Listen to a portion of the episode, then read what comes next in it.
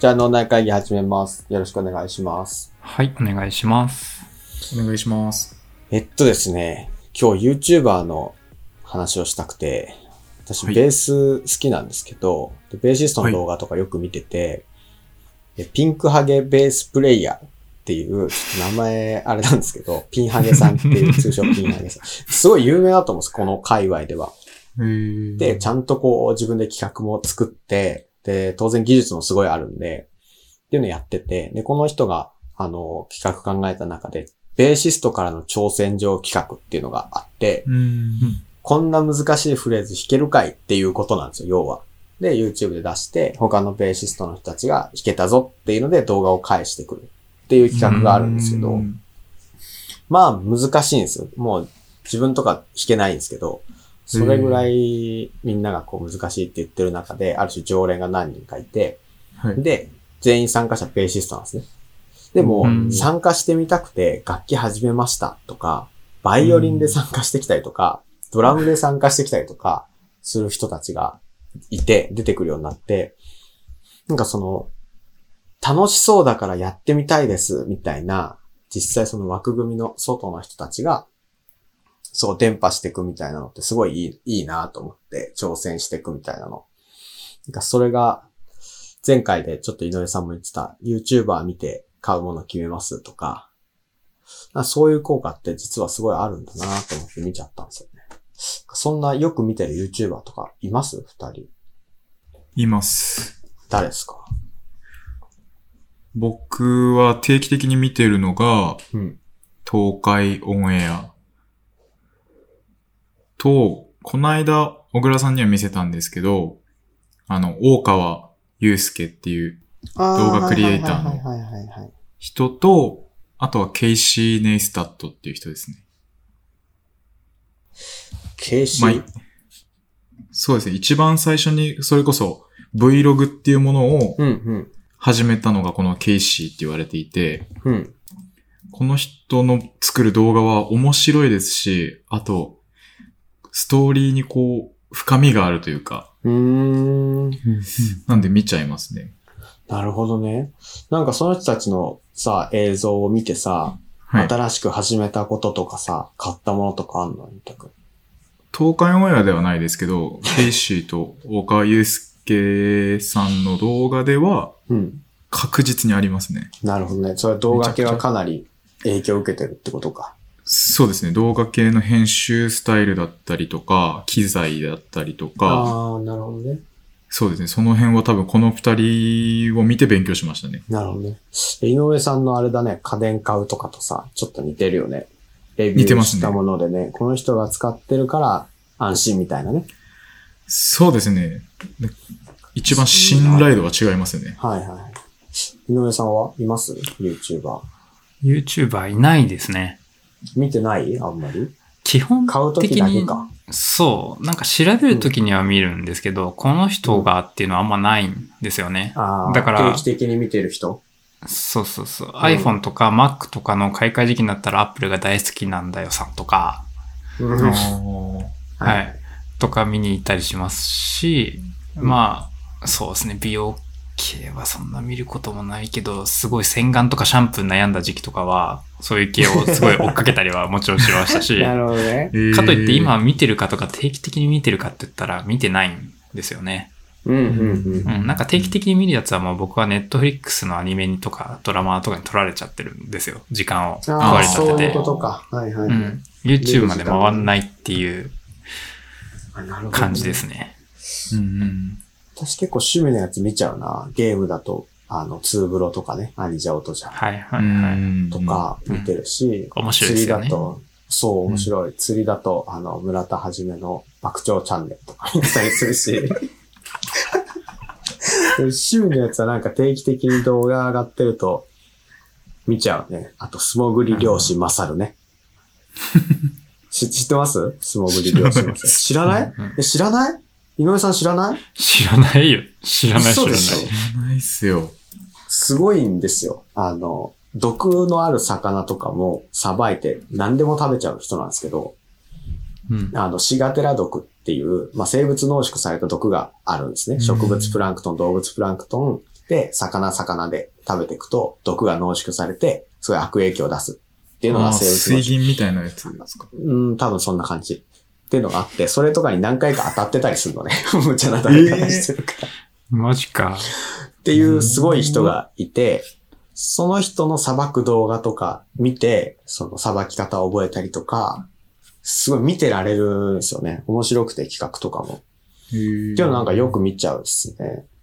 えーそうそうそう。それで裁く用のナイフ買ったりとか、まあ、その人別に使ってないですけど、まあ確かに面白そうですね。そそんなのがあったり。そうそうそう。なんか行動を決めるときに影響を受けやすいなと思って、多分これまで雑誌とかがお多かったんでしょうね。我々の時代なんかう、んファッション雑誌とかあったじゃないですか。ストリートだっけ？なんかありませんでした？めっちゃ買ってましたね。ありましたよね。オーリーとかさ。ねえ。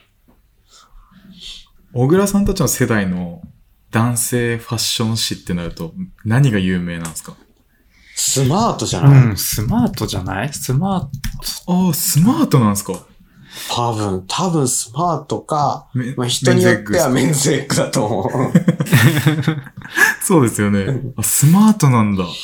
スマートだと思うな。あとオーリーね。オーリいや、そんなに言いにくい言葉じゃないけどね、オーリー。いやーっ、て。初めて聞きました。え、オーリー知らない？知らないです。オーリー雑誌だよちょっと待って。ええ今もあるんですかね？ある、あ、わかんない。あると思うけどな。もう、学生の時以来買ってないけど、ストリートカルチャー系のファッション雑誌っていうのかな。スケボーとかさ。だからオーリーなんですね。そうそうそう。なるほ全然興味ない方向だもんな。井上さんそもそ興味なさも、そうだよね。そもそも論で言うと別にスマートすらほぼ読んでないしな。うーん、私も読んでないな、別に。スマートとか。えーなんか存在を知ってる、存在は知ってるし、パラパラめくったりはするがっていう程度うん、うん、うん。だったななんか美容院とか行っても結局ダイムとかさ、そういう、そう、グッズプレスとかさ、そういうはいとかですかう。ん家電系とかね。美容室でしか見ない雑誌ってあるもんな。ありますね。雑誌選びって本当難しいんですよね。雑誌ね。経験者ですね雑誌なんだろうな。あいや、あの、意外と皆さん、うん。あの、雑誌、美容室で出されて、パッて受け取って見てるじゃないですか。うん。あれ出す側を割と結構選んでます。あ、そうなんだ。人によって、みたいな。あの人によって、男性だったら身につけてるものと年齢と、えー、すごい。やりたい髪型とかをなんとなく想像して選ぶんですよ。へえ。はいはいはいはい。で、男性雑誌ってそこまで多くないじゃないですか。女性誌と比べて。うんうんうんうん。女性の場合めちゃくちゃ難しいです。あそんなに揃ってるんだ。美容室にそもそもだけど。あのもう女性雑誌って。あります。定期的に届くようになってて、ああ、そういうことか。10代、20代、30代、40代、50代までうわ、年齢別にあるんですよ。すごい、ね。50代とかももちろんあるか。そりゃそうだよね。10代だと。40代のお客さんにうん50代の雑誌を出さないようにするのがめちゃくちゃ難しいです。それは難しいね。雑誌ってだからそこまで細分化されてるのすごいなってちょっと思いました。それは難い。しいよね。なんかさ、40代だとしてもさ、ちょっとこれからのこと考えたら50代向けのとか見たくなんないのかな？逆なのかな？そうなんですよけど僕はそれで怒られました。40代の雑誌3冊の中に1冊50代紛れてて、うん。50代の雑誌で頭はたかれました。怖っすごい、すごい経験だね、それ。スパーンってやられた。スパーンって、しかも客の目の前で40代の人に50代の雑誌持ってくんじゃないわよってパーンいや、ってそれだよね、ももはやね、なんかね。やばいでしょそれがダメだろうと思ってたんですけど。本人気か。にしてなかったらさ、いや、気にしてないんですけどって思うよ そうね。ですよね。そんなに言われなきゃ気にしませんでしたけど、みたいだから雑誌って意外と難しいっていうな。話です。ここだわりや選び方がね。そう。いや、本当でも何でもそうっすよね。その、いわゆるお客様というか、ユーザーだったりの、なんだろう、好きなことに合わせて合うものを提供するっていう仕事してる人たちいっぱいいるけど、すげえ難しいなと思難しいですねう。。ね。ホテルマンとかがプロなのかな？やっぱり接客業みたいなところでいくとさ。ああ、確かに。シェルジュ的な人だよね。うん。すごいですよね、あの人たち。あ名前出てこ。なんだっけな。何でも答えれるからな。三谷幸喜じゃない？三それなんだっけ？頂点ホテルだっけ？そう。ああの映画の監督誰でしたっけっていう悩みかなと思って出てこないのがね。あ、あの、有名な高級ホテルの話をしようとしたんですけど、ホテルの名前が出てこなかったんですよね。宇頂天ホテルじゃない？あ、違います。違いや、じゃあ、じ現実にある、その、ちゃんとしたホテルです。あ、最近クイズノックを見てたんですよ。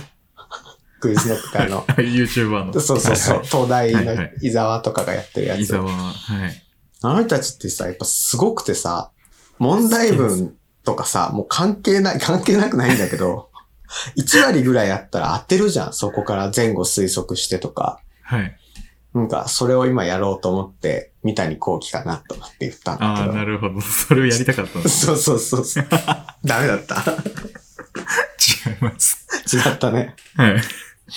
それ、そういうのってさ、こう答えがあるじゃないですか。いわゆる正解がさ、コナン君じゃないけどさ、真実はいつも一つみたいなさ。はいでも。今の接客とかの話ってさ、答えがないからさ、ああ。すごい難しいですよね。確かにそうですね。ね接客の最高峰って言ったらやっぱホテルにななんかそんなイメージありますけどね、ホテル系のやつとか。レストランとかまた違うもんな、多分。確かにそうか。あ、けどまあ、接客とはまた変わっちゃうかもしれないですけど、うん。やっぱディズニーの接客。あー、もうよく言われてる言われてやつですね。ますよねキャスト、キャストっすね。出演者そうですねみ。たいなね、言われ方をしてね。井上さんってディズニー行ったことあるんですか？いや、あるよ。あー、あるか。井上さんなんだったら修学旅行でもディズニー行ったし、あ、そう東京住んでる間も行ってたよ、何回か。あ、そうなんだ。どっちが好きですか、ランドとシー。いやそー、ランんなにドかな。いや、でも C はだ決めらんと、ないっすよ。そんなにお悩む酒も飲かなめるし、あれはあれでシューティングゲーム結構あって楽しかったりするんだよな。はいはいはい。一軒家とマンションぐらい決めらんないです。例え下手くそだよね。え、下手でした、今。一軒家とマンションってもう、一軒家とマンション人間の永遠の課題じゃないですか。まあまあまあ、決定的に違う二つじゃん、それ。メリットが拮抗してる話じゃん。なんか。すいません、話ずらして。いや、すいません。ランドと C ね。ランド、井上さん。選べないけど、ランドかな。ランドか。ゆうたかは？僕も、ほんともう、50対、?50 じゃねえか。50にしたら50、50じゃねえか。51対49ぐらいの割合で、うん。ランドですかね。ランド、私かな。C がいいかな。海あるし。いや、あれ冬場行ったらやっぱ寒いんだよな。ああ、ちょっと寒々しいい。のはあるかもしれない。い。いや、でもまあそんな関係ないけどね。すごいいいじゃん冬場入っちゃえばね。なんで？まあ、景色だけで言ったら C のが圧倒的なんですけど、ね。そうでしょんんあれ、釣りやってる人たちは絶対魚いるかなって覗き込んでると思うんだよね。ああ、やってます。すごいね、共感してもらえると思う。あの、世の釣り好きの人たちで、いや、俺あんまディズニーとか興味ないんだよねって言いながらディズニー行った釣り好きの人たちね。絶対橋渡るときパッて覗き込んでるから、魚いるかな。覗き込んでますね、覗き込むよね。はい。まあ、いないんですけどね。いないいないいない。いいないんですけど見たこともってないけど、嘘。そうなんやな。いや、魚おるかなって見たことはさすがにない。いや、なんか多分ね、そのワクワク感なんだと思うんだよね。うん。このちょっと分析をしていくとね、その雰囲気作りがすごいなと思ってさ、そういう意味で C がいいな。ディズニー C がいいな。C。え、井上さんなんでランドがいいんですか？いや、もう完璧になんとなくでしか選んでない。ああ、感覚俺もなんだね。51対49みたいな、そんな感じで、こうつけがたいよなと思いながらつさ。けがたいですよねう。ん。そう、選んでるからさ。泊まったことあります？二人。あの、ありますディズニー。あれだよ。あの、なんか三つぐらい。ミラコスタとかそこら辺のやつ。そうそうそう。ディズニーランドホテルといかさや。、あります。なんかすげえ子供の頃には泊まったこと一回あるけど、はいはいはいどこに泊まったか覚えてないんだよね。小学なるほどね。生の頃行ってるからさ。うん。泊まるときって例えばさ、1日目はディズニーシー、2日目はディズニーランドみたいな、そんな感じなで行くのかいや、僕はどうしたかな時同じところに多分泊まったけど、まあ C とかじゃなくて、その周りにホテル結構あるじゃないですか。ああ、ああ、もう完璧にその中に組み込まれてるミラコスタとかではないところには泊まったが、ディズニー系列の何かだった記憶があるみたいな感じ。なるほどね。へえ、ゆうたくんは？その時は？僕は家族と、多分、お両親の結婚記念日がなんかに。一緒に行ったんですよね。に行って？で、あのもう C のゲートくぐって真上の部屋あるじゃないですか。ああ、そこに部屋があるんだ。そうなんですよ。うんああれ多分ミラコスタかな。ミラコスタだよね。シーンの中はね。あそこの横のに続いてるところに泊まったんですけど、はいはいはだからそれこそ1日目 C、あ、うん1日目 C 行って、で、2日目ディズニー行って、い。二日目ディズニー行って？あ、ランド、ランド行って。やけど、あの、小さいながらにしても、あ、これめっちゃ高いなって思ったあ記そうなんだ憶だけは、部屋に入って、まあまあのサイズのミッキーの銅像があったんですよ。え部屋に？部屋に。部屋に。喋るの？え？え？銅像喋るの？あ、さ、銅像が喋るの？え、なんかさ、あるよね。ディズニーの中にさ、銅像にさ、スピーカーついてるやつとかありませんでしたっけ？ああ、ねあります。C にあります。あるでしょ？ありますえそういうやつではないのね。単純に置物なのね。で、高いなって思ったのと、あと、部屋で家族でトランプやろうってなって、うん。うん。あ、まあガキだったんでね、僕が。そっかそっかそっか。で、トランプ買いたいって言って、うん中に併設されたショップがあるんですよ。はいはいはいはいはい。で、もう、まあ、一応小学生だったらなんとなくの金銭感覚はあったんで、まあトランプなんかしても1000円ぐらいだろうで思ってたんですけど、行ったら、あの、一枚一枚がガラスでできたトランプが売ってて、確か値段が6000円ぐらいしたんですよ。で、それしか売ってなくて。一枚一枚ガラス？シャッフルすげえ大変そこうじゃん。薄いガラスみたいなフィルムでできた透明なんですよ、全部。え、え、こうじゃん。シャッフルするとき、こうじゃん。そんな分厚いガラスじゃないんですよ。そうなんだ。本当に。クリアガラストランプみたいなのが売ってて。え、クリアだったら手札見えちゃわないの？あ、あの、なんていうんですか、裏は見えないようになってるんですよ。あそうなんだなんて言うんだろう。ちょっと説明しがたいんですけど。わしズマージャンかと思ったから。懐かしいな、それも。違います。シズマージャンかと思ったけど違うのいや、ね。まあ、すげえ高そうなホテルでしたね。高すそうな高いごいね。